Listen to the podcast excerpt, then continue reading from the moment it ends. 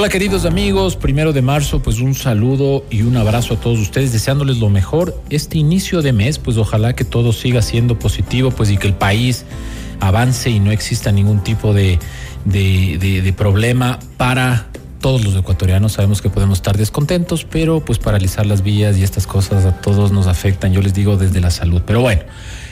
Vamos a hablar de un tema que es igualmente importante. Hoy pues eh, hemos eh, traído a la mesa algo que se habla muy poco, pero que ayer fue el Día Mundial de esto. Estoy hablando del Día Mundial de las Enfermedades Raras. Vean ustedes que diabetes, hipertensión, todo el mundo conoce, todo el mundo tiene tratamiento y todo el mundo puede acceder a información.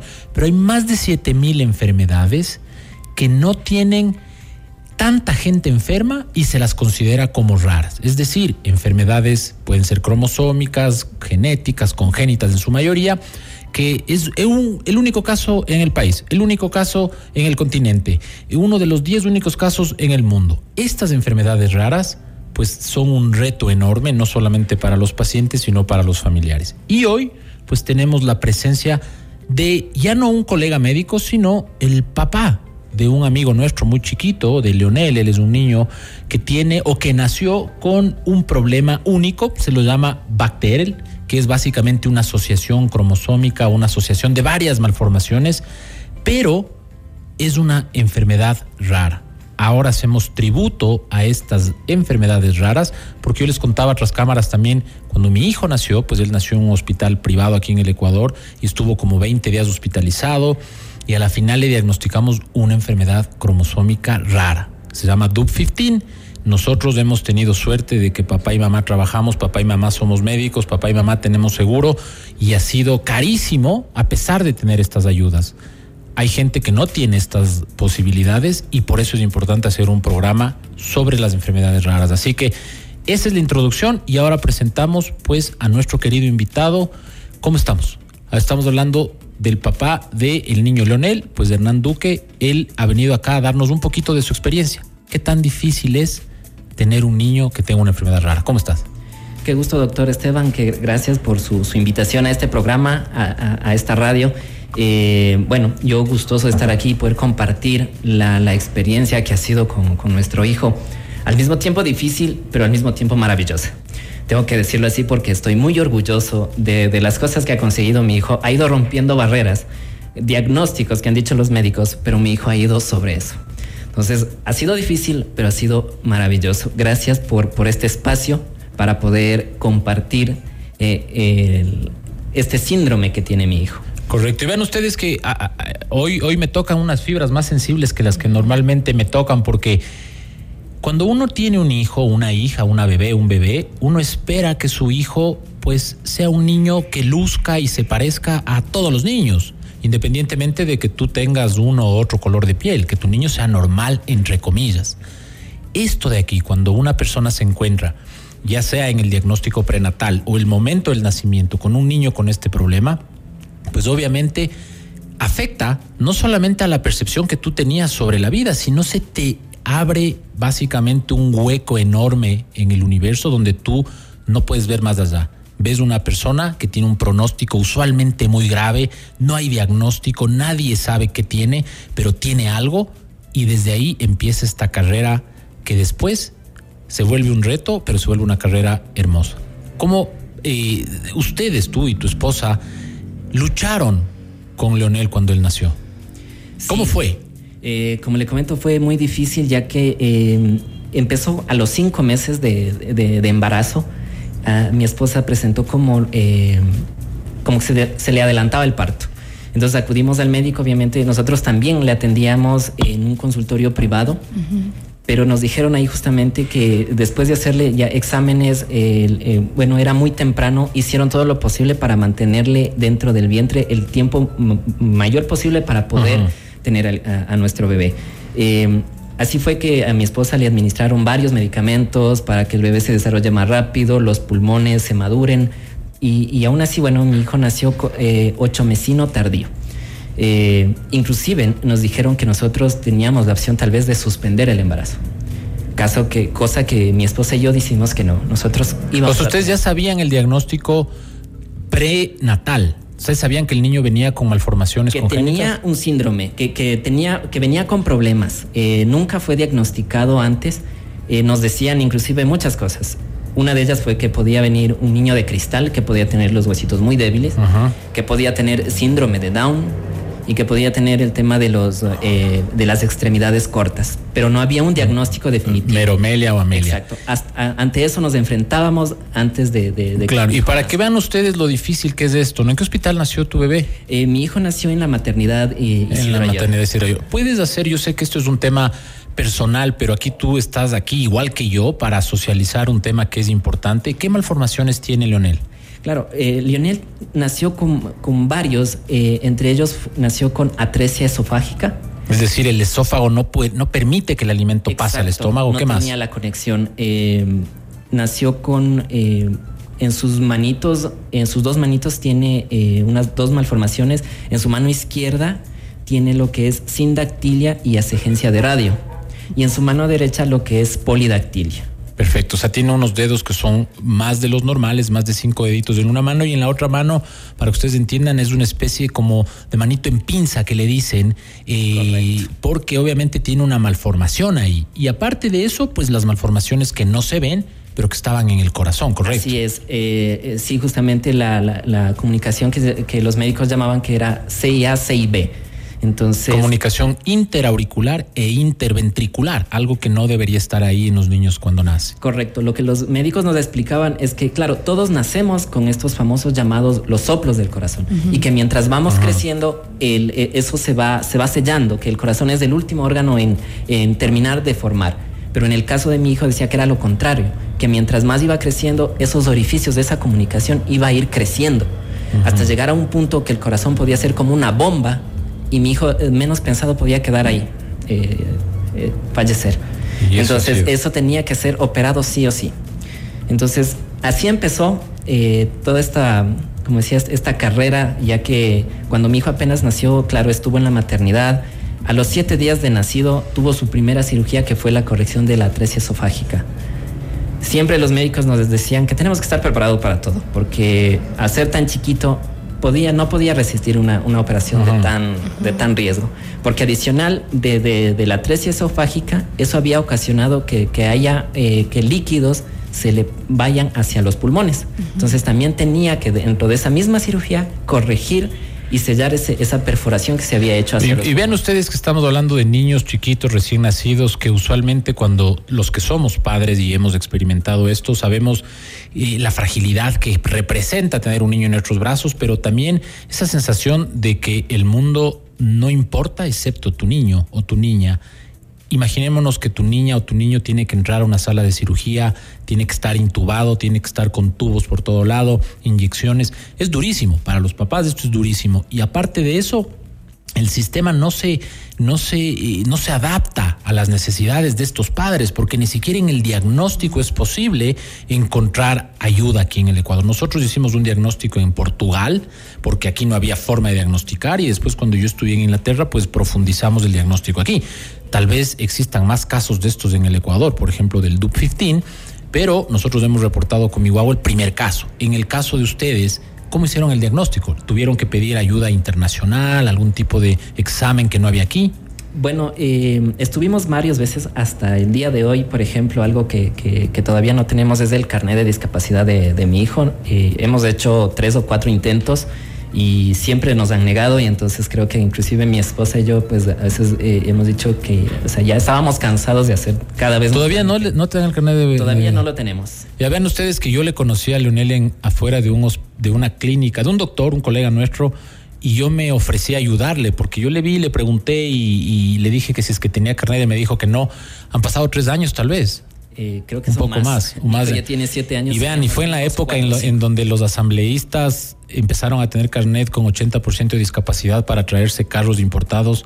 Es el colmo. Yo me comprometo pues aquí al aire a ayudarte nuevamente a, alzar la voz, porque no puede ser que un niño que realmente necesita no tenga uno de estos carnet que son ayuda para reducción en el costo de la luz, del agua, de todo lo que necesitas y pues obviamente este es un tema que en estas enfermedades raras se presenta.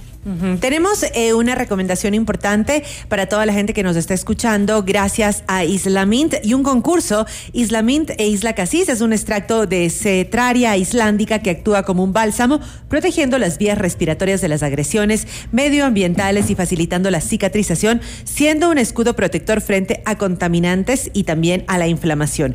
¿Qué es, ¿Cuáles son los beneficios? Previene la infección de la garganta por contaminantes, formando este bálsamo, mantiene mucosa de boca y garganta sana e para que se pueda defender de agentes externos, protege las mucosas cuando practicamos deportes, evitando que se inflamen y deshidraten. Pueden participar al 098-999-9819 por este kit gracias a Islamint y tenemos una pregunta para nuestro invitado Esteban eh, del público. ¿Cómo ha sido el aprendizaje, el autoconocimiento? Es decir, ¿cómo se ha tenido que informar él?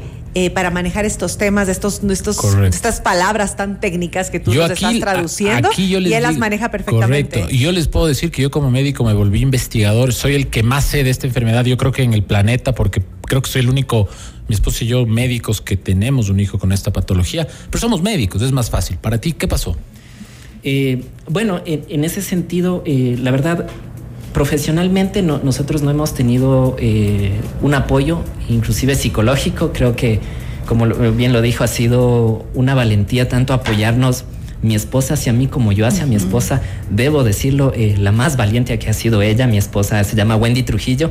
Em, porque ella ha sido la que ha afrontado siempre y siempre está ahí. Eh, yo he tenido, bueno, que salir a trabajar, regresar en las noches, y entonces ella ha sido la que afronta siempre esto.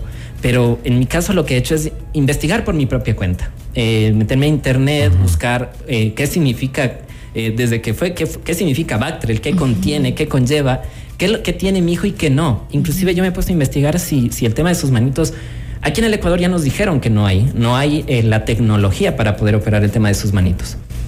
Pero yo investigué que claro que en otros países sí existen. Entonces un, sueño, un anhelo que tenemos es justamente eso, poderlo llevar afuera del país y si existe la posibilidad de que, de que pueda hacerse algo en sus manitos, pues se lo puede hacer. Hernán, de, de, algún, bueno, yo primero quiero decirte que eres un valiente. O sea, tú, tu esposa, eh, igual, Estevitan, creo que cuando atravesamos situaciones así de complicadas, bueno, yo creo que Dios les da, em, les da batallas a sus mejores guerreros. Yo creo que Él siempre nos pone aquellas pruebas que sabe que podemos superar. Y estoy completamente segura que mirar a Leonel debe ser para ustedes esa mayor bendición, porque al, al inicio les daban ni siquiera años de vida y ahora Leonel ha cumplido siete, siete años alegrando sus vidas, siete años eh, compartiendo con ustedes, pero también siete años que han sido, me imagino, bastante retadores para, para ti, para tu esposa, para tu familia. Y qué triste es saber que el, el, el, Estado como tal no da el aporte que se requiere para este tipo de enfermedades que, como al inicio decía Esteban, no son conocidas, no son sociabilizadas y no tenemos ni siquiera la menor idea de cómo trabajarlas. ¿Cómo has venido tú y tu esposa trabajando durante este tiempo y superando estos, estos retos? Es decir, nos dijeron que no iba a cumplir un año, tiene siete. ¿Cómo han venido ustedes trabajando tal vez en terapias? Em, ¿Cómo se han apoyado para que la niñez de Leonel sea lo más normal posible y lo más feliz dentro de sus posibilidades? Bueno, tendría que decir que, eh, como le decía, creo que, como bien lo dijo, que Dios da las, las batallas más difíciles a sus mejores guerreros. Estoy seguro que así es porque no ha sido nada fácil. Eh, pero creo que nos hemos llenado de eso, justamente de la valentía de nuestro hijo, que al nacer y desde sus ocho meses de nacido, empezar a luchar por estar aquí, porque cuando él ya salió de, de, de digamos, del diagnóstico de crítico, eh, todo el mundo nos decía, no, eh, no, su hijo va a vivir muchos años, porque si Dios hubiera querido que no esté aquí, ya se lo hubiera llevado. Entonces... Porque el pronóstico es serio, ¿no? El pronóstico de estas enfermedades, si ustedes buscan el pronóstico de mortalidad, pues es serio y por eso es que eh, se lucha todos los días por esto. perdón que, que, aquí sigue interrumpiendo, pero tengo que llegar a esas fibras que son como por ejemplo los recursos económicos, porque ¿Cómo hacen ustedes para las cirugías, para las terapias, para los tratamientos, para las constantes enfermedades que estos niños sufren? ¿Tienen alguna ayuda? No, eh, no tenemos ninguna ayuda por parte del gobierno. Eh, todo ha sido eh, ayudas familiares, eh, recolectas familiares. Eh, bueno, yo al momento no me encuentro trabajando, pero yo tenía mi trabajo estable, dando gracias a Dios, era un buen trabajo. Trabajaba yo también en el ámbito farmacéutico, en la parte administrativa. Y, bueno, hemos tratado de estar con el IES, con el MSP y cosas al privado. Por ejemplo, yo a mi hijo, ya lo, después de que ya le dieron el alta en el hospital Vaca Ortiz, porque después de la maternidad allá fue trasladado. Eh, tenía su cardióloga y pues yo, bueno, yo eh, ya cuando le dieron el alta y tenía, mi hijo tiene que estar en constantes chequeos del corazón, pese a que ya le dieron el alta. Antes era cada tres meses, cada cuatro meses. Hoy, dando gracias a Dios, después de su operación, mi hijo fue operado a corazón abierto.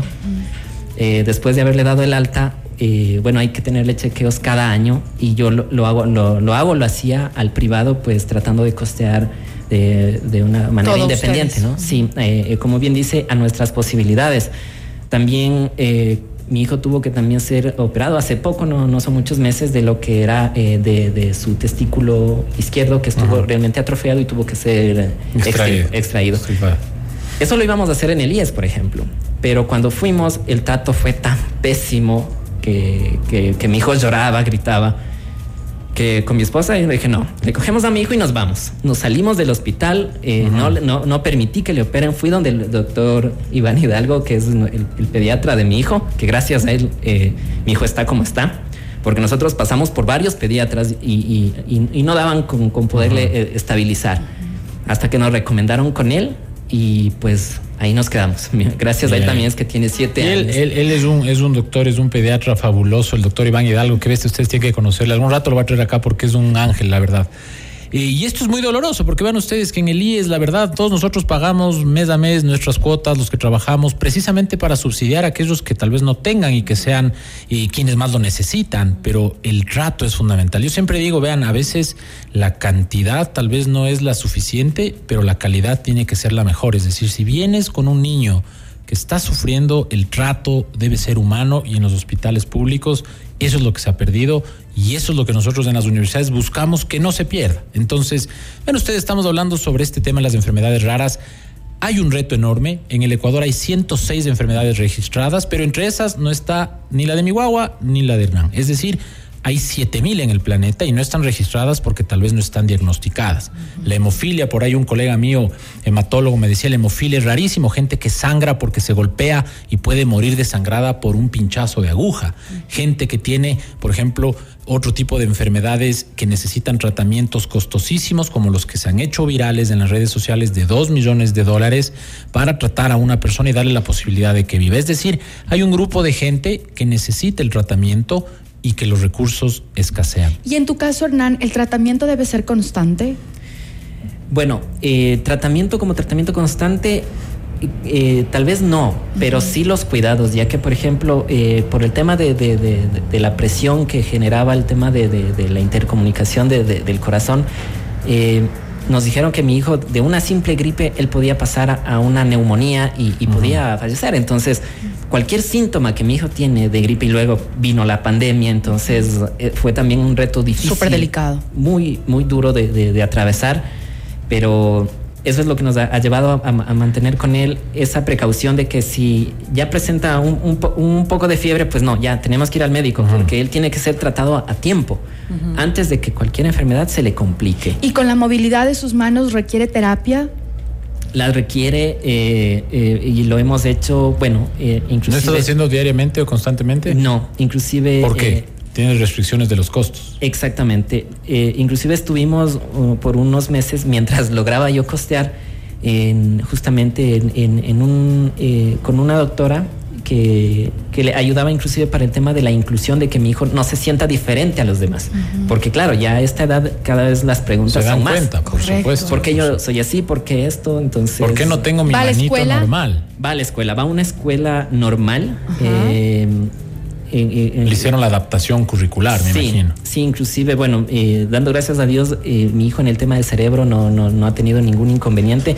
Más bien nos han dicho que, que, es brillante. brillante, porque él a su manera hace las cosas. A veces se demora un poco más que los demás niños, pero lo logra hacer. Entonces, mi esposa y yo tratamos también de inculcar eso de que, de que no necesariamente tiene que hacer como los demás niños sino a su manera, pero de que él va a poder hacer, lo va a poder hacer y lo hace. Entonces, para nosotros eso es un orgullo. Eh, en la escuelita se ha ganado diplomas, entonces su adaptación ha sido muy buena. Creo que él también es ese niño tan valiente de que lleva... Un guerrero. Exacto, porque no se siente diferente. Qué bien. Eh, Esteban, aquí hay una pregunta creo que va dirigida para ti un poco. ¿Qué es lo que hacen em, las... ¿Se pueden crear fundaciones o espacios de investigación que den más información para que los médicos puedan curar más rápido, bueno, no sé, tratar mucho más rápido a estos niños que van llegando con estas enfermedades raras? Es decir, ¿ustedes ya se adelantan a hacer un aporte a la ciencia? Claro, vean ustedes, hoy por hoy el análisis genético, eh, inclusive antes del nacimiento, es mucho más fácil acceder y es mucho más específico que hace 20 años. Hoy por hoy pues hay diagnósticos y seguramente el futuro, eh, en 20 años, 30 años, ya no existirán tantos niños que tengan la dificultad de enfrentarse a un mundo que no está diseñado para alguien que es distinto, entre comillas. ¿Sí? Y en esa lógica, pues la tecnología es fundamental.